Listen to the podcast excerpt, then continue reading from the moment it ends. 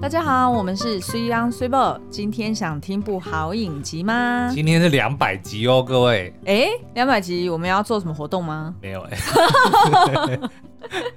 就只是我现在每次啊要回去嗯找说有没有哪一个作品被我们做过了，嗯然后都要花很久，对这件事情让我觉得很困 扰，因为好像也没有办法用什么标签还是怎样的方式很快的搜寻到你。可以自己做功课啊，就是每做一集，你就是弄一个那个 Excel 档案，然后你就讲说，哦，第一百九十九集聊熟女，第两百集聊，哎、先不要爆雷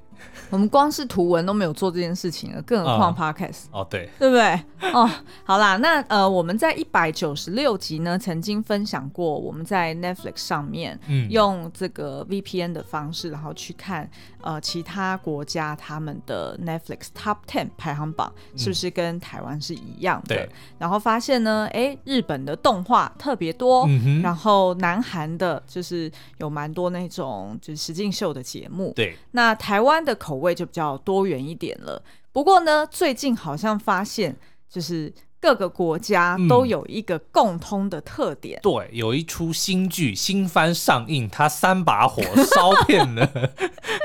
全世界，那就是跟海鲜有关。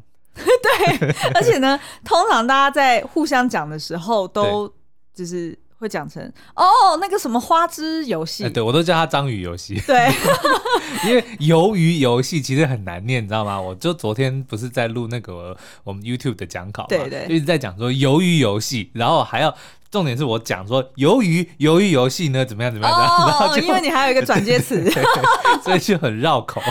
好嗯对，那所以呢，这个共通点就是，由于游戏都冲上了各个国家的 Top 而 three，、哦、且不是只有亚洲哦，我们看到了，比如说呢，像是加拿大呀、澳洲啊，还有哪里？我就还没有讲到那边嘛。是啊、好啦，我们今天呢，就是呃上半节节目，我们一样会带大家，就是我们会用 VPN，然后去看一下，就是现在其他国家的这个 Top Ten 大概是有哪些作品。对接着呢，我们就会来介绍《鱿鱼游戏》。嗯，嗯哎，讲对了，这，Squid 个 Game 对这个影集它到底夯在哪里？为什么夯？为凭什么红？全世界都爱看？对，上一个有这样子的现象，好像只有纸房子、哎。哎，我是记得吗？嗯，是就是在想一想全球都都哦引，起对了对对，要对全球才行嗯。嗯嗯，好，那我们就开始吧。那呃，我们先看这个台湾的排行榜哦。我这个数字呢，都是抓二十三号礼拜四的数字。对，那呃，台湾呢，就是呃不意外，就第一名就是鱿鱼游戏而，且好几天了，嗯，然后第二名呢就是海岸村恰恰恰，也是我的爱剧。对，然后我们之前也有介绍过，就是一百九十二集，呃，也有推荐过它的这个主要的剧情线跟角色。然后第三名呢，还是斯卡罗斯，卡鲁因为他已经在，因为我忘了是一周前还两周前已经完结篇了是嘛，对，所以呢，呃，全就是全集都已经上架，大家有兴趣也可以去找来看嗯但看是了。因为可能版权的问题，好像斯卡罗是只有在台湾的榜单上会看得到。哦，OK 嗯 OK，、那我们自己也在前面两集呃有去专访过吴康仁，嗯，然后呃，也针对这个完结篇里面的一个最大的悬念，对，也有就提出了我们的问题，就是 B 是谁杀的？哎、对对对， 好，然后第四名当然就是《机智医生生活》啦，嗯也是刚完结，对，但是有一个就是不太好的消息，但应该没有被证实啦。但是目前的各种迹象看来是不会有第三季。，嗯，没错，因为好像场景也都已经拆了嘛，对嗯，但是听导演说，可能日后会有什么机智国中小学生 活之类 的 OK，那我们就继续期待喽。嗯嗯，，好。然后第五名是《性爱自修室》，因为它哦好像新的一季上线了，是。的，所以我在其他的国家也看到它都是在前三名哦、 OK 嗯，然后第六名就是德鲁纳酒店，是我们之前有介绍过。第七呢是我是真的爱你，哦，这个也在榜上好久了。对。嗯，然后第八是绝命凯特，。对，第九是岭东密宗，哎、嗯哼岭东密宗没错吧？嗯，寻觅的觅，对，哦然后最后一名呢是 D 加 P 逃兵追缉令。哦，哎、那个是家哦，这是加还我是不米、知道啊？它是一颗星星啊。哦，好，对啊，不所以好我都意思叫它 DP。哦，好好 这个影集也是一直想要看，但是这这一周都还没有时间。对，因为我才刚刚把这个鱿鱼游戏看完。对对我还看我们了还两有遍，我还有我后面还有一堆， 还有一堆就是台剧在等着我，对啊所以 嗯哦但是所以你看这么忙，然后我竟然由于游戏看两遍，而且是连看，哎看对完看完之后我马上就从头再看一遍，不是因为为了要写，好、嗯也是因为要写啊，但是因为真的是觉得很好看，好，那我们来看看哦。嗯那既然这个《鱿鱼游戏》它是南韩的作品嘛，对哎那我们看一下南韩它是不是这个也是第一名呢？诶，为什么南韩的鱿鱼游戏的封面长得不一样啊？哇，比较帅哈，好用心哦。哦，他这个封面就是他的主办人呐、啊没，错，诶，而且我跟你讲哦，主办人面具拿下来之后，绝对会吓你一大跳说哈，竟然是他来客串。但是我们就先不爆雷了，大家自己去看。好哦。嗯那第二跟第三名呢，也哦，第二、第三、第四、第五，全部都是韩剧。对，哇，好爱国。 对，就是从恰恰恰，然后到嗯机智医生生活，第四名是 D.P. 逃兵追妻令，对然后第五名依旧是德鲁纳酒店。哦吼，然后到了第七呃第六名才是性爱自修室，是，然后呃第十名是绝命凯特，嗯那它的七八九呢，就是呃，我查了一下，好像台湾是没有的。 OK 这是呃它的实一些境节实目嗯境节目，然后跟还有黄。诶，黄整文嘛，对哈，黄整文他所饰演的这个就是《Moby Dick》对这一部片哦。那黄整文就是那个不标准情人的男主角，嗯就是《当男人恋爱时》的原作。对对，然后呃，她的女主角是《夏女的诱惑》的那个金明喜，OK，对，就是那个大小姐。懂。所以呃，这个就是南韩的呃前十名，然后看起来跟台湾的差异就只有在七八九名，嗯，就只其有他实的境都是秀而一已样的。对 OK，对对。好，好，那我们再看一下澳洲的好了。嗯，澳洲的差异就比较多了，那我就直接聚焦在就是呃台湾也有的好了。对，但是现在肯定不会有法国相关的作品，因为他们现在很讨厌法国。嘿，应该不是他讨厌法国，应该是法国讨厌他们吧？那 互相讨厌啊因。为是法国被放放鸟啊， OK 就是大家知道，就是那个好像是军舰还是什么，嗯就是反正有关潜舰他们军武的对事对情对，啊、好，我们不讲政治。好 OK，第一名呢，澳洲的第一名是性爱自修室，嗯，然后第二名就是鱿鱼游戏啦。哦，嗯厉害哦。好，那其他的作品跟呃，就是台湾人比较常听到的，可能就是《魔鬼神探啊》哈，然后《致命典籍》，对你好像有看几集我有嘛，看对不对？推吗？我觉得还蛮妙的。我自己会想要先知道结局，但是我在不知道结局之前，我不敢乱推。哦、o k 对，因为我很 怕，我很怕烂尾啊。哦，对对对，因就为它这种悬疑性对，的，就第一季是还蛮酷的。 OK，对，好不，第一集啦。哦对，嗯好吧，OK，好，这个就是澳洲的这个前十名哦，是所以跟我们蛮不一样的。嗯，那再来呢，就是呃，我也上了这个日本啊、加拿大、捷克啊、丹麦啊、马来西亚，就发现呢，跟我们共通的就是这两部哇， 《鱿鱼游戏》，然后哎，《性爱之修》是我们台湾有吗，所以你看刚嘛刚有，吗？全世界就是食色性也，要么就是吃，就是哎，海真的鲜，耶，海鲜或要么就 是性。海鲜，哎，这样以后我们如果编剧的话，我们也要取一个、y o u know，就是嗯对不对？不同的食材的牛片舌名游戏。 为什么突然想牛舌？我也不知道，对你为什么会想到牛舌？ 没有啦，因为今天就看有一个新闻，就讲说有一个呃小朋友他在写这个回答题嘛，就是要访问家人说喜欢吃什么食物。嗯然后那个小朋友因为就很可爱，他都很多字就是用注音写。他说我最喜欢吃火腿，火腿。对，就是人家说哦，这个这个很有画面，很有声音。对，然后爸爸喜欢喝牛肉汤， 就他用注音写的火腿。我感觉我有时候讲话也是这啊样， 就是汗宁汗宁的啦。好，那所以呢，看来就是鱿鱼游戏真然后的说是，因为他是台南人、o 哦 k 就是南是那个三声，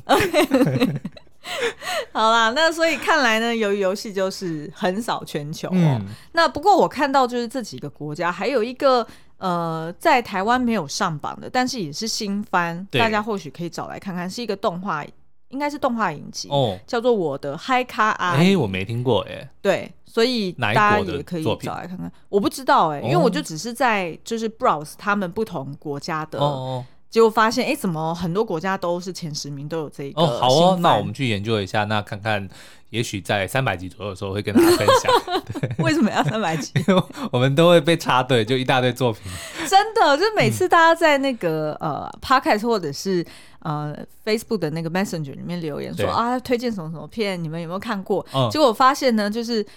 大概就一半一半，就是一半我有看过，对然后也都是我们非常爱的嗯哼作品，然后一直都没有时间去聊的， 对，然后要不然另外一半呢，就是呃常常听到，然后大家也非常推，嗯可是我们一直都没有去其实看《作品，机智医生生活》当年也是这样子，就第一季的时候，嗯大家都一直说、拜托我们去看，拜托我们去就就就来聊，对然，后我们都一直没做，然后后就我看了以后果然就爱上了。然后我自己真的有做一个表哦，嗯就是按照顺序，就是大家来推荐的顺序。然后现在已经就是哦欠债的嗯应该五五六十个了债吧？主的清单，就是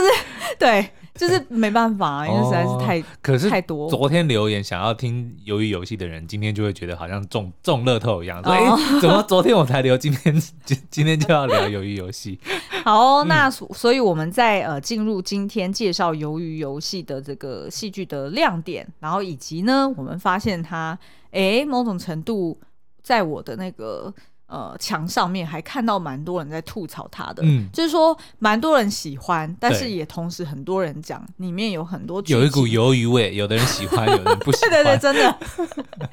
就是蛮多吐槽的啦嗯。哼嗯所以呢，我们呃待会下半场就来介绍一下这出影集。好哦，那我们就先休息一下。z i b o 你知道什么是 VPN 吗？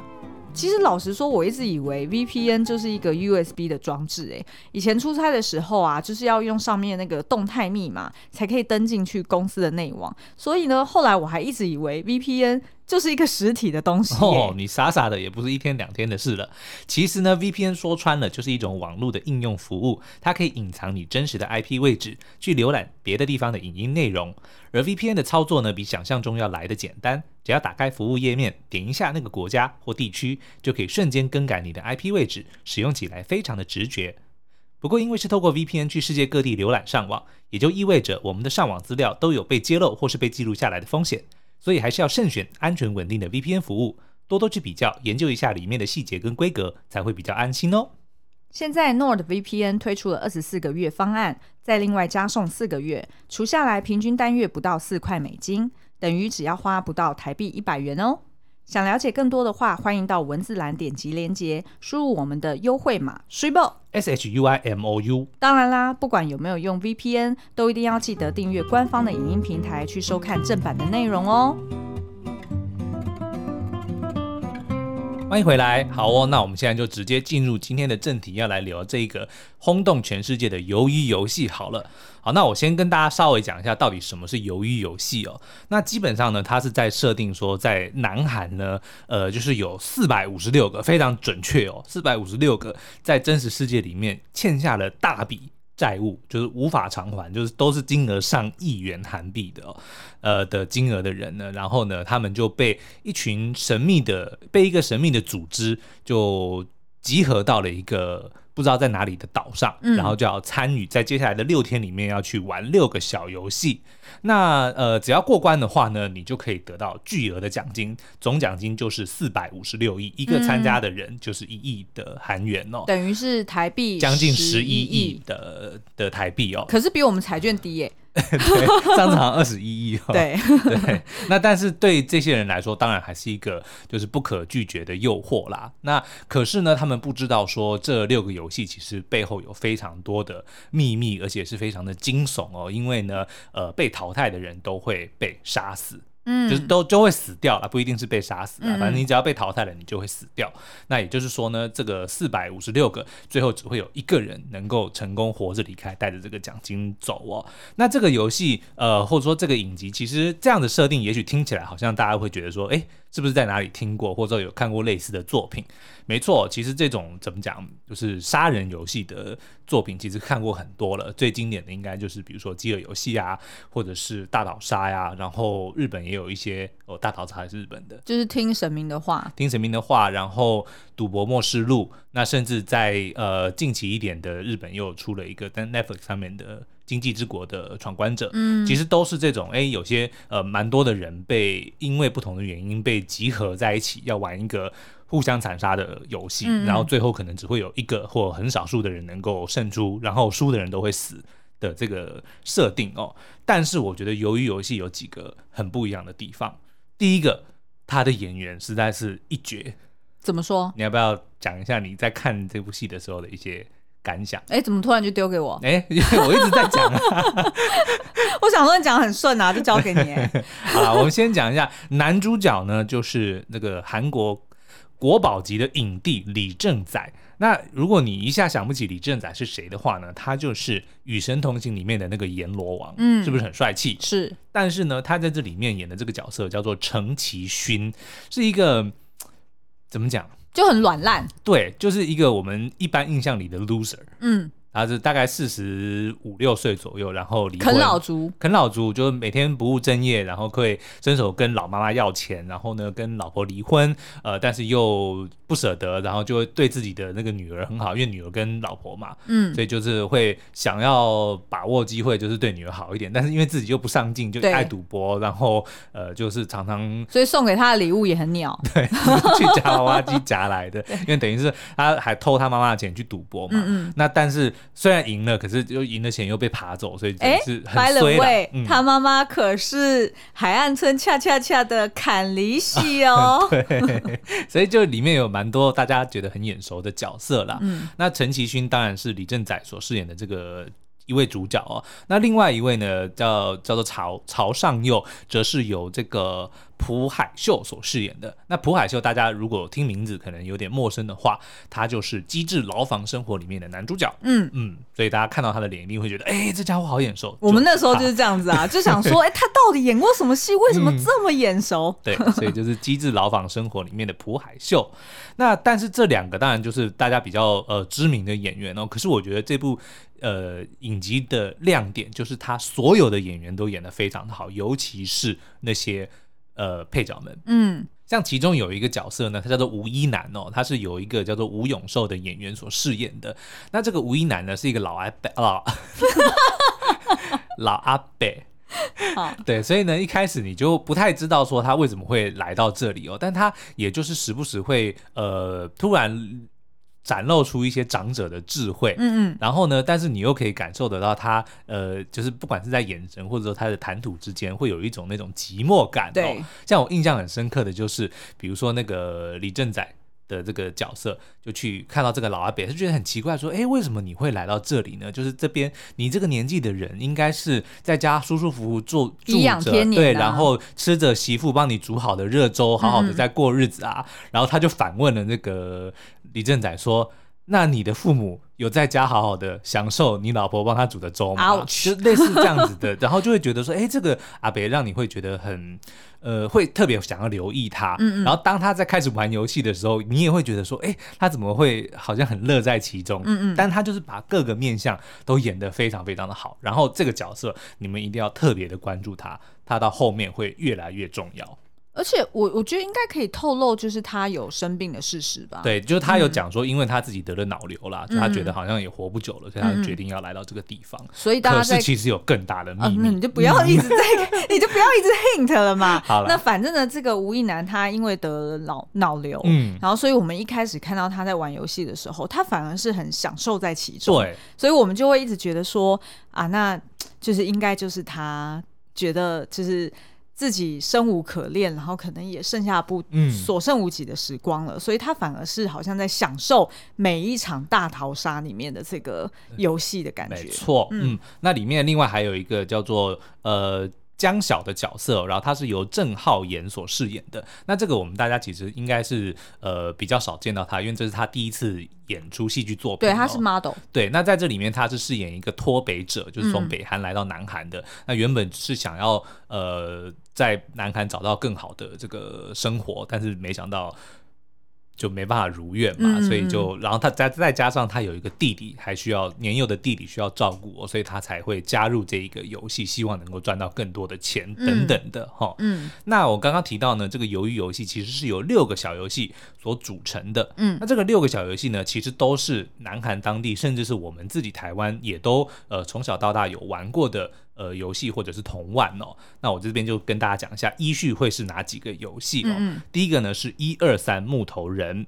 第二个叫碰糖，这个待会我们会再解释更多。嗯第三个呢是拔河，第四个呢是弹珠，第五个叫做垫脚石桥，哎、他在戏剧里面就是讲垫脚石我桥记得吗是。对哦，OK，、嗯然后就是很像跳木桩的那种吧。对对对，嗯，然后最后一个呢就是鱿鱼游戏哦，所以鱿鱼游戏呢其实是呃第六个游戏的名字哦，但是因为可能就是本身还蛮嗯蛮特猎别嗯奇的哦，所以以就被拿来当成是整个剧的名字。但其实这嗯嗯六个游戏所组成的这一个大游戏本身并没有一个名称，嗯并不像比如说饥饿游戏，哦对而是有一个统称。嗯嗯，所以在游戏在节目里面、影集里面呢，大家也都统称它哦，就是那个就游 the- 就 the game 这 game，样就子是那个游戏，嗯嗯这样子。嗯，对。哎、其实你知道吗？我一开始呃之前就是会关注 Netflix 什么时候要上新番嘛，嗯，然后就会去按加入，就是去期待，就是如果上对线对了就提醒要我，对对对，然后那时候呢，就是看到鱿鱼游戏，因为我还没有去查询它是什么东西，嗯我本来以为我把它联想成另外一部日本片，哦然后听说是很恶心的日本片，是那是那个什么人形蜈蚣，哦蜈蚣哦。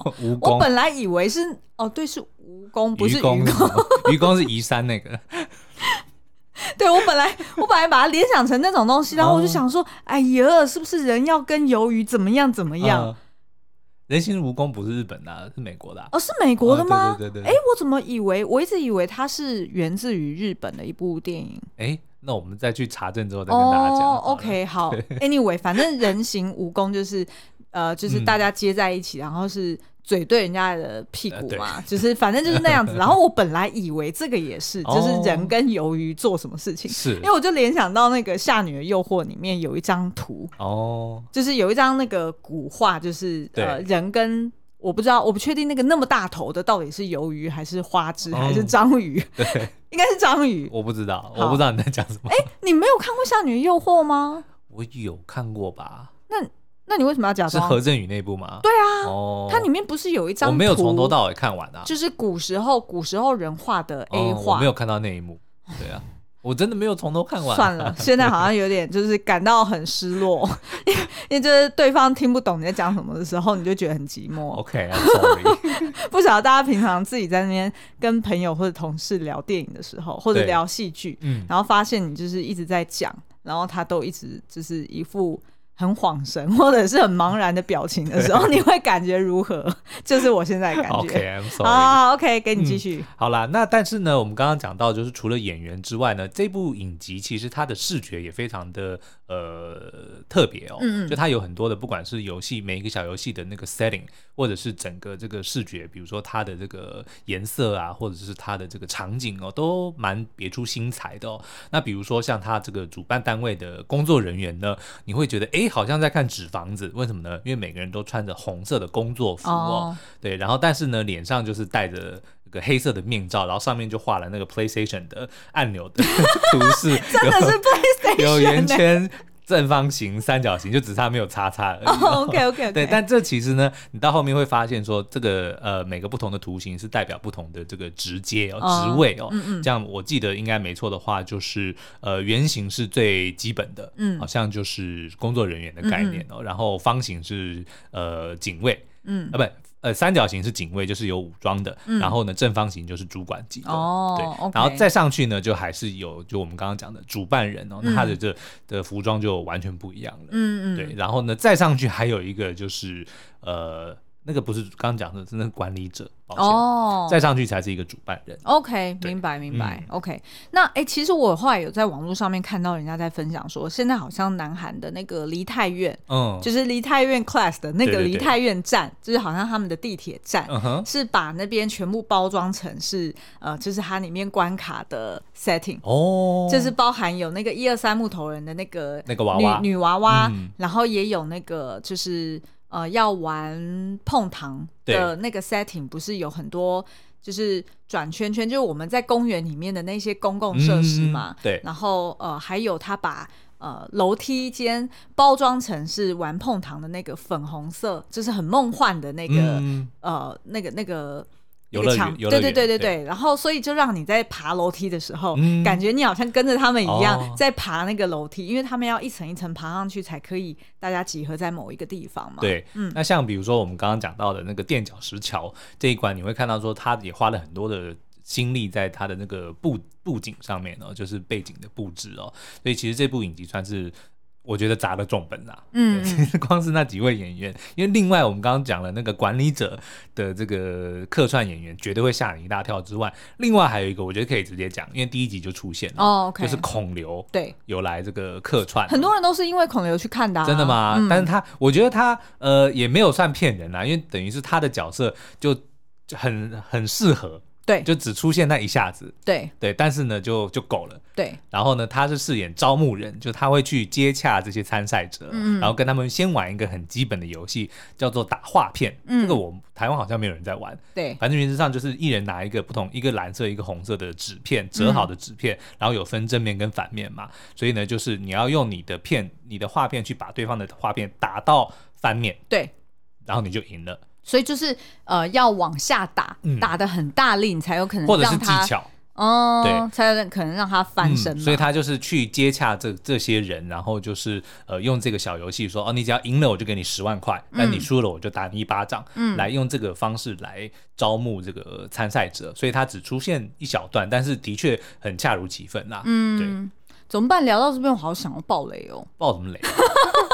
没有，就是觉得它里面好，我们来聊一下，就是我们自己收集到的，就是别人在网络上面嗯吐槽这个剧， OK，就是为什么，就是吐槽哪些点好了。好，然后在在我们在反吐槽回去的时候呢， 就我们会斟酌一下，就尽量不要爆雷啦。嗯，就是譬如说，像我收集到的，很多人会嫌它的那个片名很烂，鱿鱼游戏我觉得还蛮妙的， 的确会让你想一下，但是我觉得会让你好奇，这个是真的。嗯嗯但是好奇到底是会呃有好的影响还是坏的影响，我觉得就见仁见智了。嗯嗯对对，就如果你本身就是喜欢吃鱿鱼的人， 哎，那可能说哎鱿鱼游戏我想要看一下，但如果你讨厌吃鱿鱼，你可能就跳过啊。好烂、哦。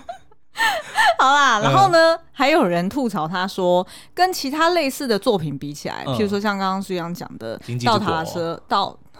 到大逃杀、啊、对或者是《经济之国啊》嗯等等的片哦、大家都会讲说，哈，可是由于游戏的里面的这些闯关游戏都很嗯呢，无聊。对不够血腥，或者是格局不够大，呃我们要一个一个吐，一个一个反吐，还是等你全部讲完？嗯、嗯嗯，我觉得你可以就是先吐回来。 OK，好，那我先要讲哦，就是的确没错，就是游戏本身呢，呃，它并不如我们刚刚讲的，比如说呃大逃杀或者是经济之国，甚甚或是比如说呃，他没有那么个烧脑，对不对？它一来没那么烧脑，二来其实也不是这么的新颖啦。比如说像《饥饿游戏》或者嗯是那个呃，你怎么一下忘记那个叫什么？什么什么？给开司一罐啤酒，那个叫做什么？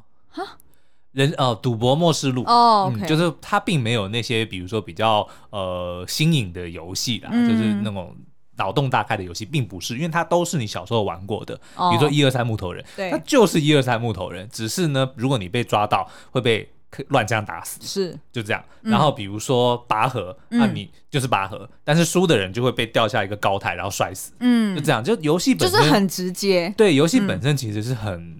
简单、很无趣的。嗯嗯嗯可是我觉得为什么我会觉得这个好看，就是因为它透过了这么简单的游戏，但它却传递了非常深层的隐喻，而且重点是因为演员的加持。它嗯它重点，你看，当游戏如果不复杂、不烧脑，比如说像《经济之国》的闯关者，游戏就很烧脑啊。你想要去破解它里面有没有什么呃 bug 或者是漏洞，对不对？哦它它的关键是这些，但是当你游戏真的就很简单的时候，那那要考验的是什么？其实就是考验人性啊，然后玩的跟人。然后跟演技，对，重点就是玩的人，而不是那个游戏本身。嗯所以这个剧我觉得成功的地方就在这里，嗯，它并你不要把它呃花太多时间去研究它游戏的机制，而是说，那当人去当一一群人。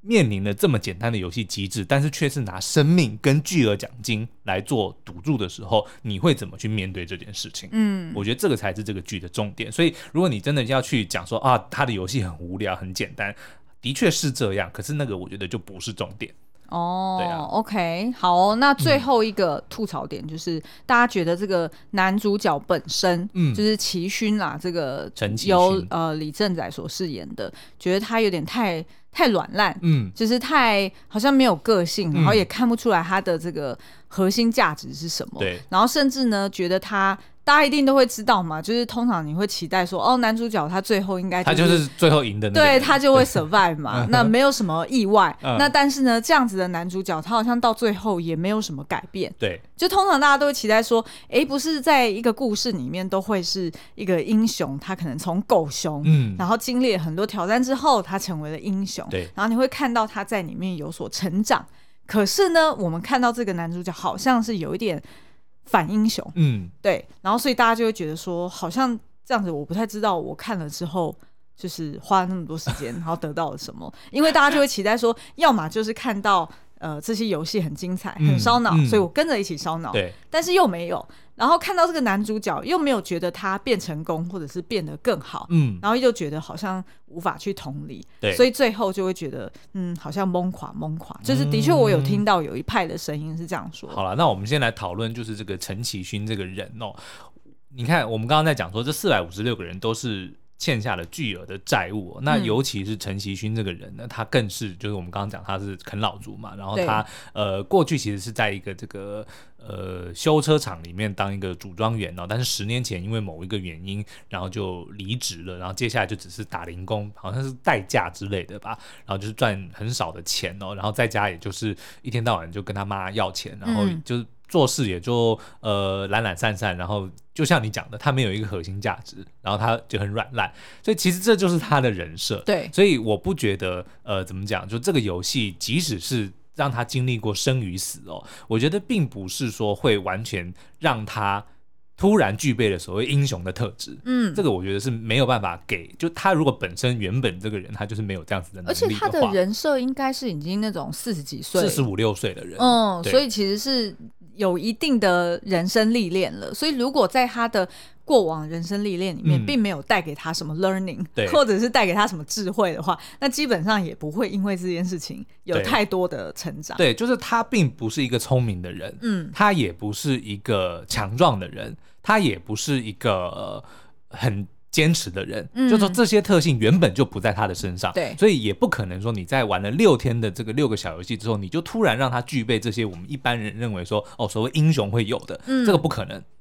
如果让他有了，我觉得反而是不合理的。哦，经过这个游戏，我们反而只是看到他是怎么用他的软烂，他是嗯怎么用他的这个呃懦弱，对去一关一关的去过关。对，对，反而是反而是用他的这些特质，让他最后能够赢。但他还是有一些值得夸奖的，比如说他很善良，嗯比，如说他很贴心，对，然后他对于身边的人很关怀，这个东西还是持续，这是他原本就有的，嗯嗯然后他一路也都延续下来，在游戏里面也都延续着，所以我觉得反而呃是一个合理的设定，就这一套这一趟他的英雄旅程，并不是让他变成英雄，没错。而且你懂我呢的意思吗，而且呢，我觉得还有一点想要补充，就是这个人他从头到尾都是一个极为容易放弃的人。没错，就不管遇到什么事情，他就是呃，那就转弯，或对者是呃，那就算了。他会为了一些小事非常的开心，他对也会为了一些小事非常的难过，嗯他就是这样子的人，嗯，对，更何况是如果要当他经历说赢得四百五十六亿这种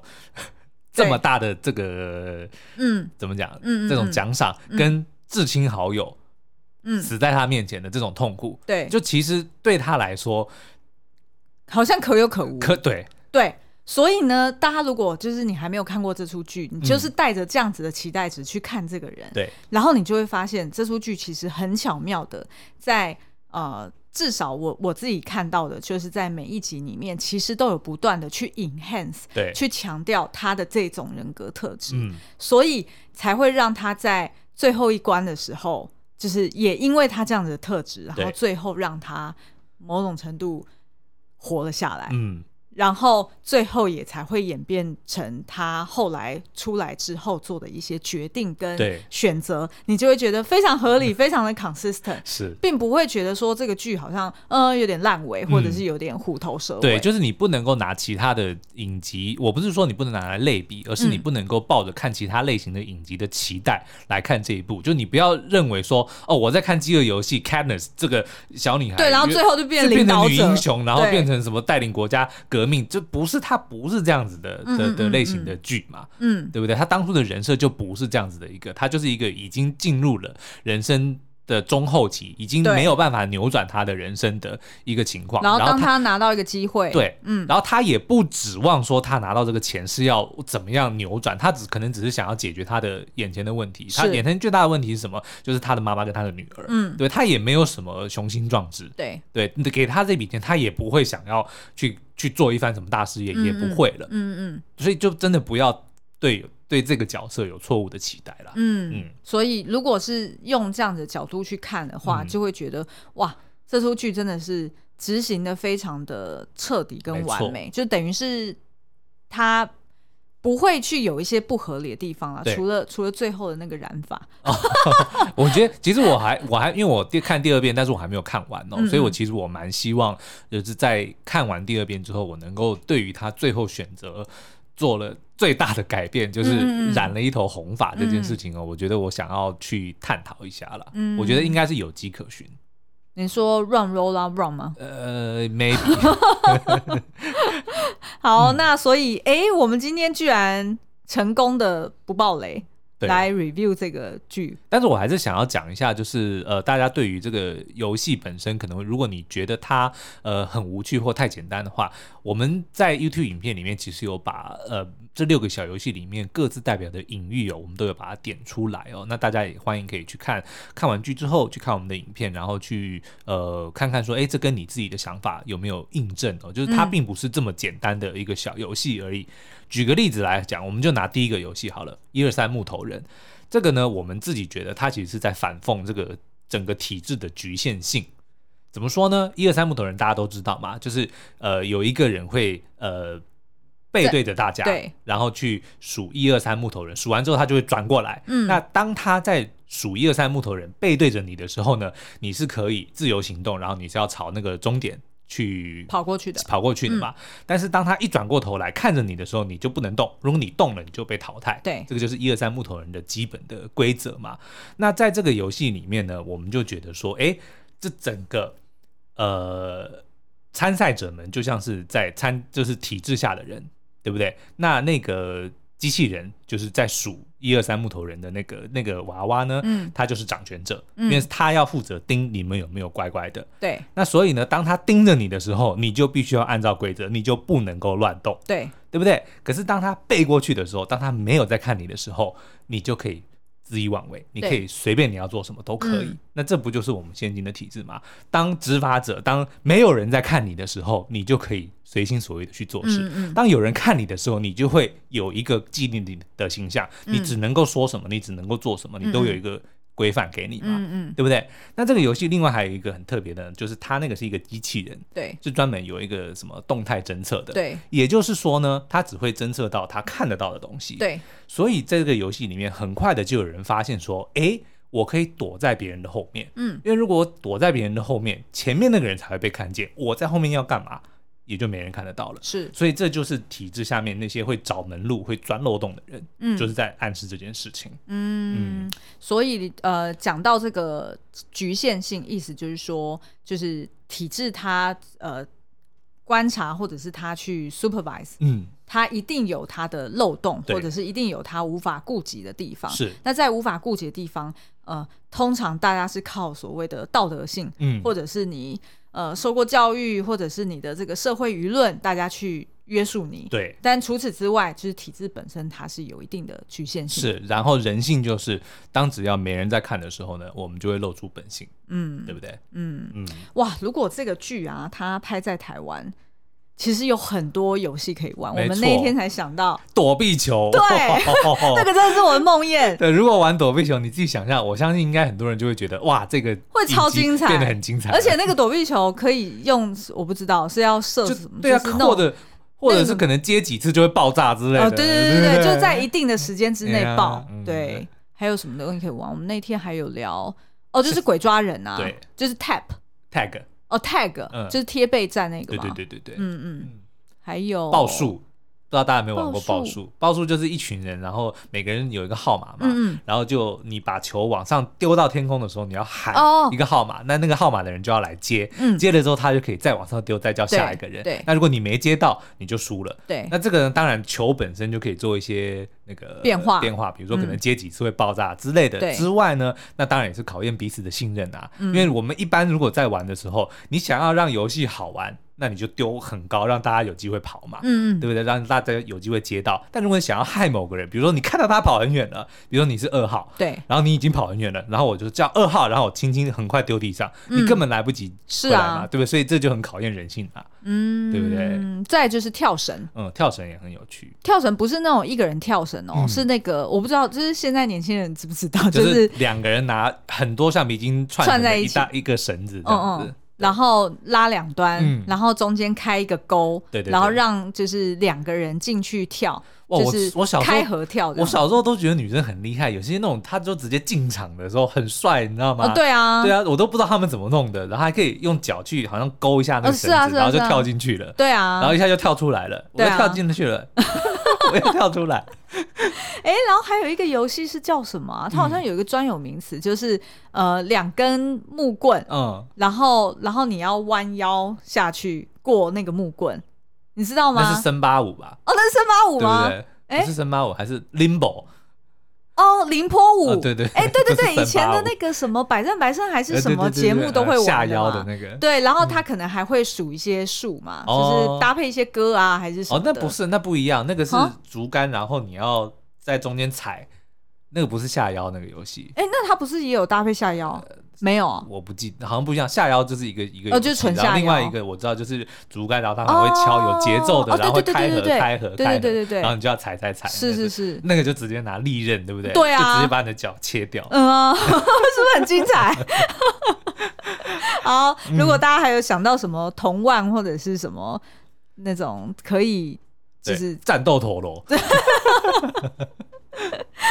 那欢迎到 Apple Podcast 底下留言告诉我们喽。嗯，好哦。那这个鱿鱼游戏呢，我们的 YouTube 的影片应该是今天会上线哦。嗯那也欢迎大家到 YouTube 上面去找来看。嗯那如果你还想要听我们聊更多的鱿鱼游戏的话，也欢迎到 Apple Podcast 底下五星留言跟我们说哦。其实是可以聊一个有雷版本的，它有嗯超多东西可以聊。没错，嗯好哦。那今天节目就到这边喽，下次再见，拜拜。